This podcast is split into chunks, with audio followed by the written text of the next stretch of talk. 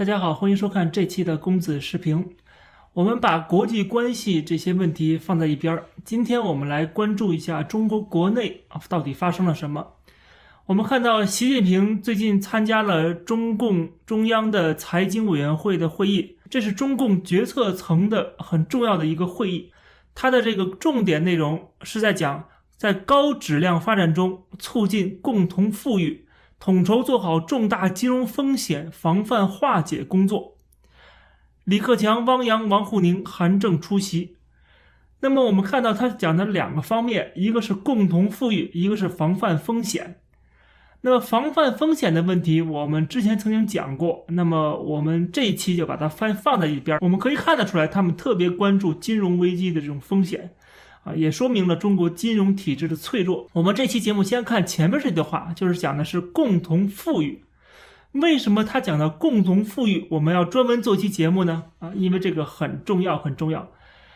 我看到这个消息之后，第一个反应就是说，他该做的事情还是要做的啊，该来的总会来的。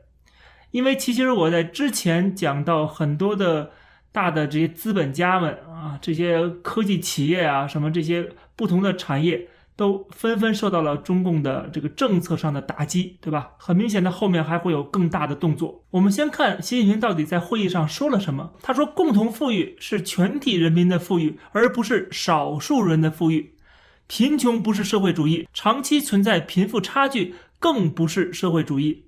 唯有人人共享发展成果，稳步实现共同富裕。”才能最终实现共产主义。我们都知道，中国的贫富差距非常非常的严重，大量的底层的人民啊，生活的非常的艰辛啊，哪怕是一些大城市的这些人，而且生活在社会的最底层，打一份收入很低的工，这样的人是占了人口的绝大多数的。就像之前李克强讲的，六亿人口收入不到一千块钱一个月，但是与此同时，我们又看到了中国那些巨富、大款。啊，他们的这个逍遥的日子，各种各样的锦衣玉食的生活，我们会问一个问题：这是所谓的社会主义吗？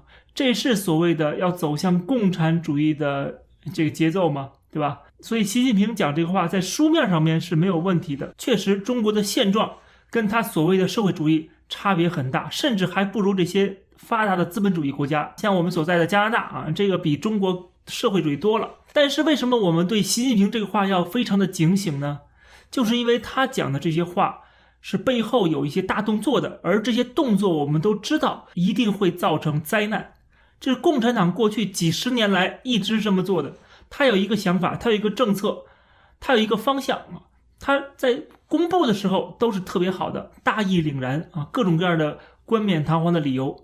但真正去落实的时候，最终导致的结果都是惨剧，呃，比如说从这个土地改革开始，一直到现在，美其名曰底层的人民可以翻身做主人，但是一方面是打家劫舍、杀富济贫，造成这么多人的，不管是富农啊，还是地主啊，士绅阶层的，还有知识分子的这个大规模的非正常死亡，同时呢，他又翻手为云，覆手为雨，一转脸，下一个倒霉的反而是这个已经翻身的这些农民。啊，造成了大饥荒啊，包括对他们的压迫呀，这种压迫一直到今天啊，就是乡镇之间的差别，它不只是现实差距，它是这个政策上的区别对待。打土豪分田地，农民开始是叫好的，但是下一个把这个土豪打死之后，下一个就轮到农民了。共产党过去一直以来都是这么做的，所以习近平现在突然又有一个想法了，我们就知道后面又有动作了。那么这个动作很可能又造成灾难。那么为什么我们这么言之凿凿呢？就是我们先看一下所谓的共同富裕是怎么能够实现的。就是共产党根本理解不了，或者习近平根本不明白这个共同富裕是如何达到的，或者说过去那些少部分人富裕起来是如何富裕起来的，这个是关键问题。中国过去改革开放这四十年来是怎么走向了某种程度的富裕和繁荣的？它内部的当然，这个表面上是我们改革开放了啊，是我们的政策导致了我们现在这个富裕起来了，但实际上并不是这样。真正的原因是在于它吸收了西方的文明，或者说吸收了西方的文明成果。哪些成果呢？西方的技术、西方的资金、西方的制度、西方的人才，西方把这些东西输入到中国去，并且接纳它，成为这个资本主义全球化当中的一个环节。两千年加入世贸啊，成为这个世界工厂，这样才使得中国真正的走向了某种程度的成功。这种成功不是你关在家里边一拍脑门儿啊，这个说我们要努力，我们要勤劳就可以达到的，并不是。必须成为这个国际大家庭的当中的一员，让别人接受你，才有后来的成功。这才是中国过去少部分人富裕起来的这个本质啊。但是今天好了，今天在大的这个方向上面，中国是跟这个国际社会背道而驰的，就在各个方面都开始发生冲突了。在这种情况下，它不再有这样的一个天时地利人和了。那请问你怎么能够继续的富裕呢？你过去的富裕的条件，今天已经不再具备了。那么说到那个共同，那就更有意思了啊！怎么才叫共同富裕？你如果不能够把这个蛋糕做大啊，不能让大家富裕的话，那你强调共同的话，那只能会是共同贫穷，而不是共同富裕。习近平说，贫穷不是社会主义。其实贫穷跟社会主义这是两回事儿，他应该说的是共同才是社会主义。就是社会主义强调的是什么？是共同，是没有阶级的差别啊！它是要消灭剥削阶级的，这可是写入《共产党宣言》的内容。所以说，他如果强调共同富裕的话，他实际上他强调的是共同，而不是那个后边的富裕。不管在主观上还是在客观上，那个富裕都是达不到的，或者说他很难去达到的。所以他只能强调一个共同。那面对今天这样的一个国情，他如果强调共同的话，导致什么结果呢？当然就是要重新的财富再分配，也就是某种程度的杀富济贫。实际上，在他的讲话当中也隐含了这个意思。他说要加强对高收入的规范和调节，依法保护合法收入，合理调节过高收入，鼓励高收入人群和企业更多回报社会。说的很好听。保护你的合法收入，但是他又说了要调节他过高的收入。喂，你这个不是前后矛盾吗？我这个收入是很高，但是我是合法的，你为什么要调节我呢？对吧？你为什么要剥夺我的高收入呢？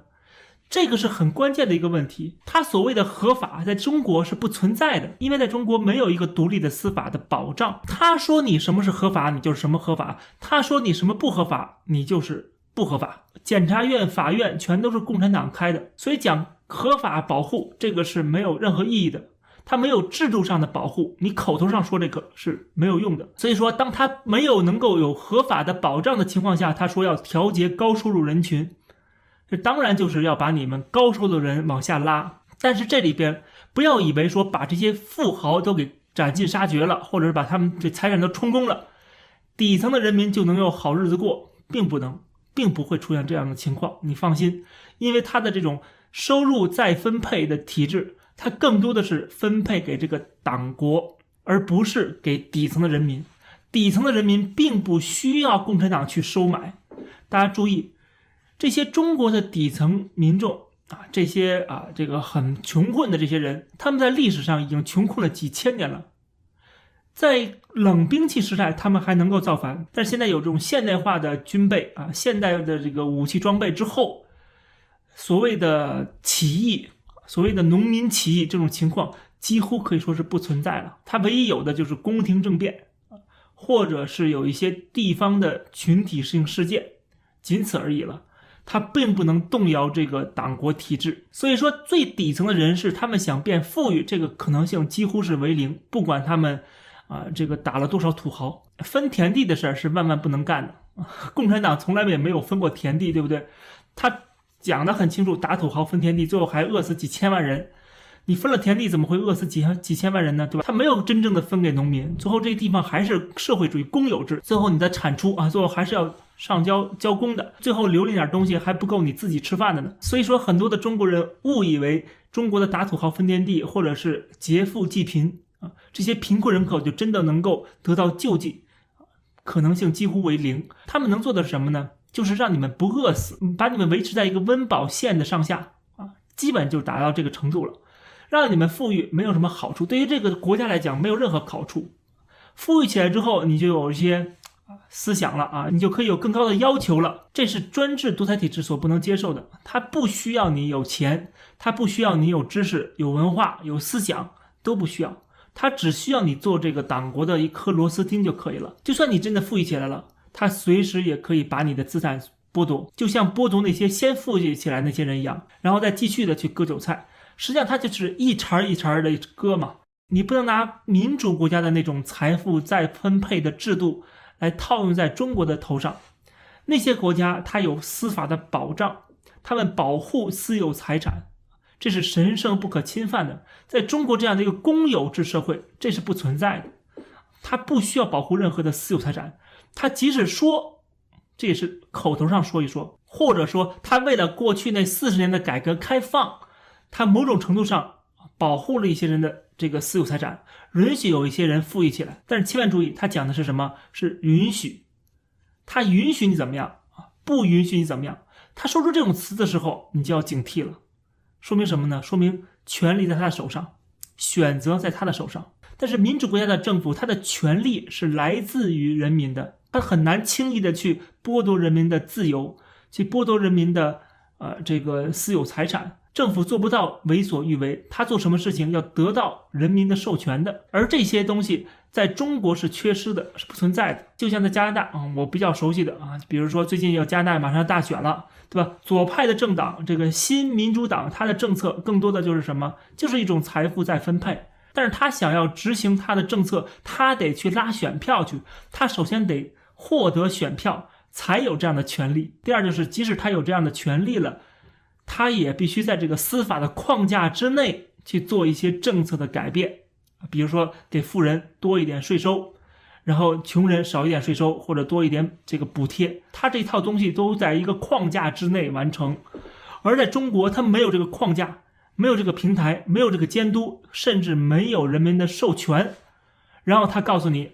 我们要财富再分配了，那就非常非常的恐怖了啊，就肯定会出事儿。所以当他说要调节高收入啊，要要求这些高收入人群去回馈社会的时候，他说是鼓励，但实际上你不回馈一个试试，这过去也是啊，公私合营也是啊，这是自愿的，自愿的，你不自愿一个试试啊，看你什么下场。所以说这就是话术。这些话术，我们要看到它背后的真实的含义，就必须结合中国的国情，结合这个党国体制的一个这个根本的本质，然后再来看他的这些话术，就能明白后面要发生什么了。然后我们再结合历史上发生的，在五十年代初的时候，光在上海跳楼上吊自杀的那些上海的企业家、小业主啊，这些中产阶级和富裕阶层就有多少人？我们可以看一看历史上是有这样的记录的，中共党史自己记录的，光是在上海三个月自杀的人就八百多人，基本都是从事这个工商业的人士，平均每天自杀超过十个人。那么可能有人就问了，说过去也有这种强调共同富裕的，比如说胡温新政时期啊，在胡温这执政十年，确实这个政策是朝向这个底层人士或者农村倾斜的啊，比如说取消农业税就是其中之一。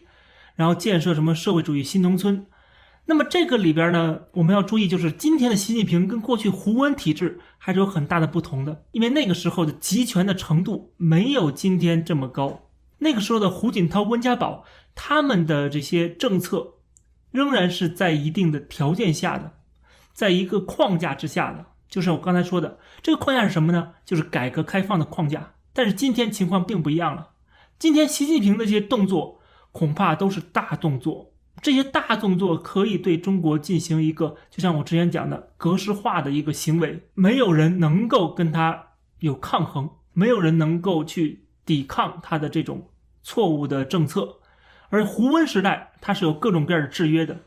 另外，就是在这个国际关系上面，中国所处的位置在国际舞台上边也跟过去有很大很大的差别了。那个时候，温家宝可以去日本。胡锦涛可以去美国耶鲁大学啊，请问今天习近平能去哪儿呢？哪儿也去不了，对吧？习近平今天到哪儿都不会受欢迎的。今天的国际局势也有很大的差别，这也为什么同样都是要这个政策朝向农村啊，朝向底层的这个人士，但是结果可能会有很大很大的差别。过去是一个改革开放的一个路径，而今天呢，实际上已经偏离了这个路路径，偏离了这个路径之后，然后你再跟我说我要实现共同富裕，我要走向共产主义，那么灾难就必然会降临。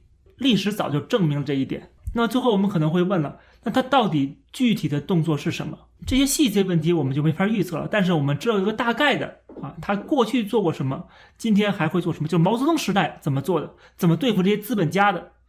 我们可以看一看历史就知道了，对吧？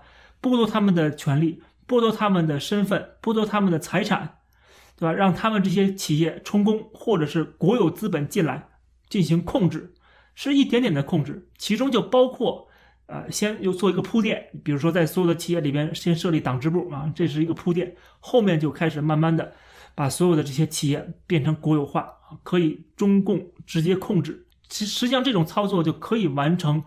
某种财富再分配，当然这分配到的不是底层的人民，分配到了国家，国家可能会拿出一小部分来分配给底层人民，啊，但是那个就是他来自己来决定了啊，这是人民所决定不了的。但是我们都知道的是，这个蛋糕是不可能越做越大的，他已经做不大了，他只能这个蛋糕内部重新做和一个切分。现在打压了各个产业啊，这个一片狼藉。我们也看到了这些苗头。随着未来的国际局势的进一步的恶化，中国进一步的被国际社会所孤立，它在内部的维稳也好，或者外部的什么“一带一路”也好，它要花的钱也很多很多。它当然要加强剥削，加强割韭菜。不管是底层的人民，还是中产阶级，乃至这些亿万富豪、这些大企业家，都没有好日子过。这期的节目就跟大家聊到这儿。感谢大家收看，欢迎点击订阅这个频道，我们下期节目再见。